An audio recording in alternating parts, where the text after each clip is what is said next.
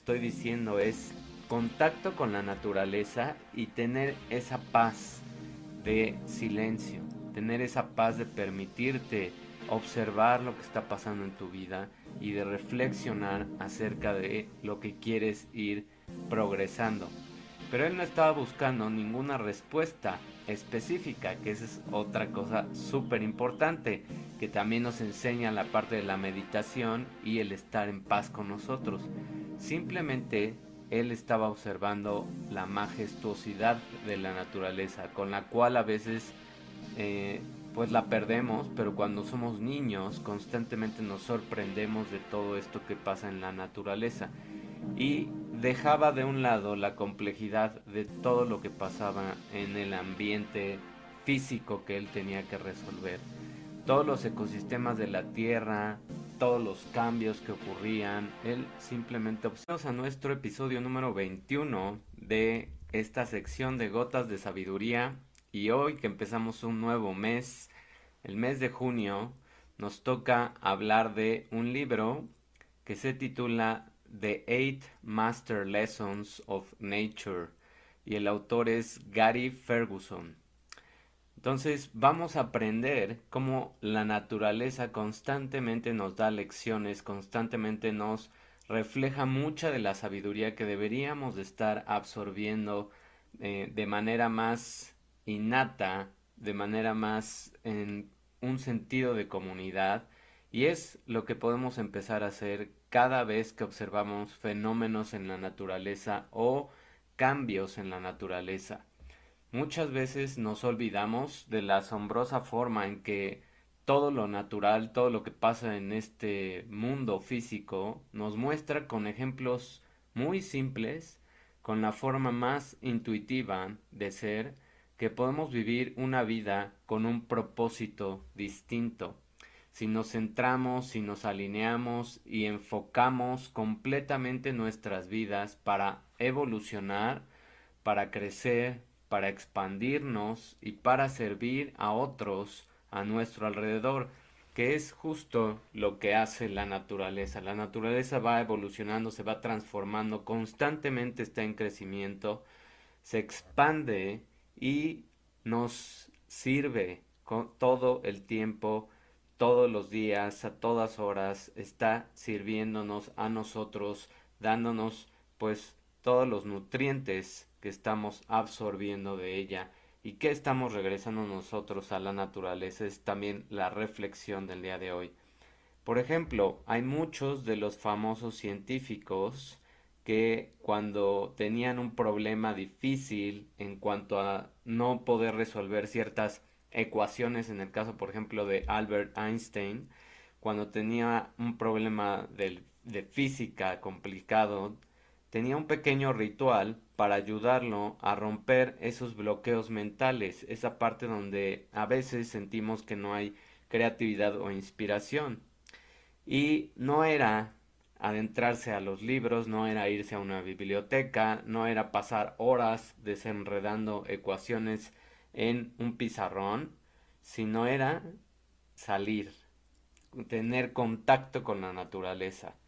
Cuando ese gran personaje, ese gran físico llegaba a un final de el ingenio o de tener esa capacidad de ver lo que estaba pasando en una ecuación o en un fenómeno natural que es como él también empezó a descubrir muchas cosas, pues lo que hacía es que él daba vueltas por los jardines que rodeaban el campus de la universidad donde estudiaba, donde daba clases, y ahí contemplaba en silencio lo que estaba pasando a su alrededor.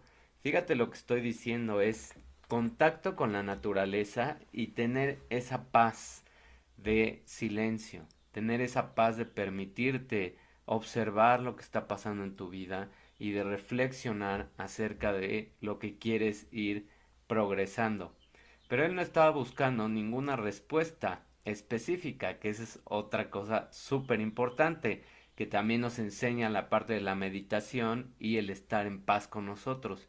Simplemente él estaba observando la majestuosidad de la naturaleza, con la cual a veces eh, pues la perdemos, pero cuando somos niños constantemente nos sorprendemos de todo esto que pasa en la naturaleza y dejaba de un lado la complejidad de todo lo que pasaba en el ambiente físico que él tenía que resolver. Todos los ecosistemas de la Tierra, todos los cambios que ocurrían, él simplemente observaba y dejaba que poco a poco el cerebro fuera captando la información que solita iba a llegar. Ese proceso de reflexión tan profundo era conectar su corazón y su cerebro y simplemente dejar que las cosas pasaran. Para Einstein, entender la naturaleza no era el objetivo. Su objetivo era despejar su mente, aceptando que el mundo siempre permanecería en un lugar más allá de lo que nosotros pudiéramos conocer. Por más que nos esforcemos y avancemos en toda la parte tecnológica, el mundo natural siempre nos va a sorprender y siempre va a tener misterios guardados para nosotros. Y esa es la energía con la cual deberíamos estar más en contacto para crear inspiración, para crear también respeto y para crear también una reciprocidad. Otro de los famosos científicos que también se inspiraba con la naturaleza era el astrónomo Carl Sagan, el físico Edward Witten y la científica del comportamiento de los primates Jane Goodall. Ellos tres han hablado con mucha reflexión sobre la importancia del misterio en su trabajo, el misterio que nos da ponernos en silencio, el misterio que nos da simplemente eh, embobarnos con la naturaleza y dejar que el mundo natural nos dé respuestas. Si bien todos estos científicos e intelectuales que son renombrados dedicaron sus carreras a un estudio del mundo natural, cada uno admitió que algunos de los aspectos de la vida permanecerían más allá de nuestra comprensión, porque esa es la magia de vivir en este planeta también, observar las cosas y a veces no siempre encontrar las respuestas que queremos, sino las que nos sirven para avanzar en la vida. Aceptar la asombrosa complejidad del mundo natural nos permite también abordar cada día con una sensación de asombro, como si fuera un día distinto, porque de todas maneras nunca se repiten las cosas, aun cuando tengas rutinas, todos los días hay algo que cambia, hay algo que tú puedes observar con más curiosidad.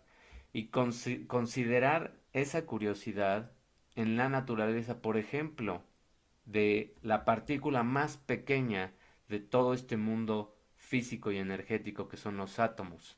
Cada elemento está formado casi en su totalidad por ese espacio vacío entre el núcleo y sus electrones. De hecho, el 99.999% de cualquier cosa es simplemente una esencia, es un vacío en la parte absoluta. Cada que descubren una nueva micropartícula cada que se dan cuenta que es un vacío lo que existe.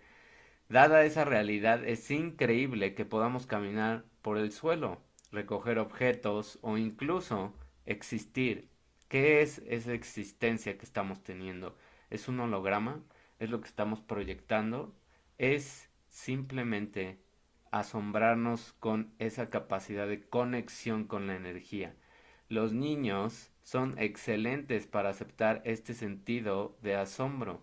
Les da una afinidad especial por el mundo natural y cada que ven algo que no han visto, lo ven con ojos de asombro. Y esa capacidad de asombro es la que hace que también tu cerebro se reconstruya y empiecen a activarse y a aprenderse otras regiones del cerebro que hacen que tengas más reflexión sobre temas profundos. Solo piensa en todo el tiempo que los niños pasan jugando con insectos o a veces eh, les da curiosidad las plantas, la tierra, etcétera, ciertos animales, les gustaría saber cómo es que unos animales, por ejemplo, tienen cola, otros no, eh, cómo es que unos animales tienen cuatro patas, otros tienen dos, otros tienen seis, otros tienen ocho, ocho patas, etc. o sea, insectos, animales, todo les sorprende porque ese es el mundo natural y eso es lo que deberíamos también de cultivar nosotros como adultos. Alimentar ese entusiasmo que es innato es la mejor manera de fomentar también un aprendizaje porque ellos van a hacer preguntas y contestarles esas preguntas y estimular a que pregunten más o hacerlos reflexionar sobre esa pregunta los hace crear una mentalidad distinta, no una mentalidad de ser como un perico, que es tristemente el sistema de educación tan retrógrado que tenemos, donde todavía se fomenta la memoria sobre el aprendizaje real. Aprenderse las cosas de memoria no tiene ningún sentido si no sabes para qué sirven. Entonces, reflexionar más en lo que te va a servir algo, en por qué son así las cosas, etcétera, te hace que tu cerebro se acostumbre a una forma de pensar donde cuestionas muchas cosas. Y cuestionar es lo que nos hace más falta para dejar de estar siguiendo muchas de las cosas que quisieran otras personas que siguiéramos sin preguntar. Un estudio de los institutos estadounidenses para investigación, de los más famosos, incluso encontró que en las aulas al aire libre mejoran los puntajes en las pruebas de ciencias en los niños hasta en un 27%. Fíjate nada más, casi 30%. Puedes aumentar tu capacidad simplemente con tener contacto con la naturaleza. Tú también puedes aprovechar todo ese poder. Simplemente puedes encontrar un momento para experimentar esa naturaleza. Sal, apaga tu celular y date una vuelta. Nada más. Date una caminata y deja que la naturaleza te sorprenda.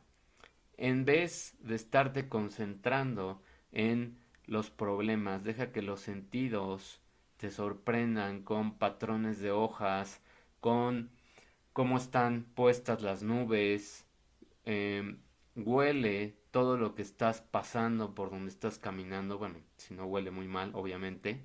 Siente y absorbe la luz del sol que también estimula muchísimas hormonas y neurotransmisores y vitaminas y aprecia esos momentos y simplemente relájate. Un maestro de los budistas, eh, Zen, Thich Hanh, que es muy muy famoso en el ámbito de la meditación, le gusta jugar con sus alumnos nuevos y les hace una pregunta muy muy padre donde los hace reflexionar levantando simplemente una hoja de papel en blanco y pide a los alumnos que ellos describan lo que están viendo.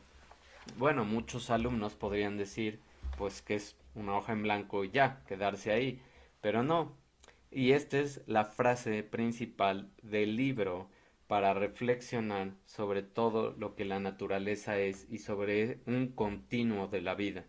El papel en una hoja está hecho de árboles y los árboles a su vez están hechos de aire, de tierra, de luz solar. Además, transformar ese árbol en papel requiere de un trabajo y la habilidad de leñadores y de artesanos. Esos trabajadores dependen de los alimentos con, los que los agricultores han nutrido el suelo donde están creciendo esos árboles.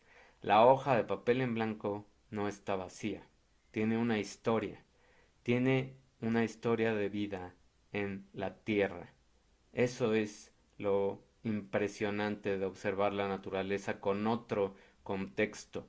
Y muchas de las cosas que tenemos materiales tienen esa historia. Todos son un trabajo de varias personas. No hay individualismo, no hay separación.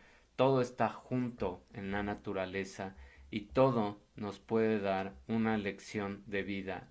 También en el ámbito todavía más científico y de investigación hay muchos, muchos estudios cada vez más sobre el poder de la naturaleza en las regiones del cerebro y en uno de los estudios se vio el impacto que tenía la naturaleza en los pensamientos de ruminación, que son pensamientos repetitivos que te están constantemente drenando tu energía y que te llevan hacia una ansiedad o depresión.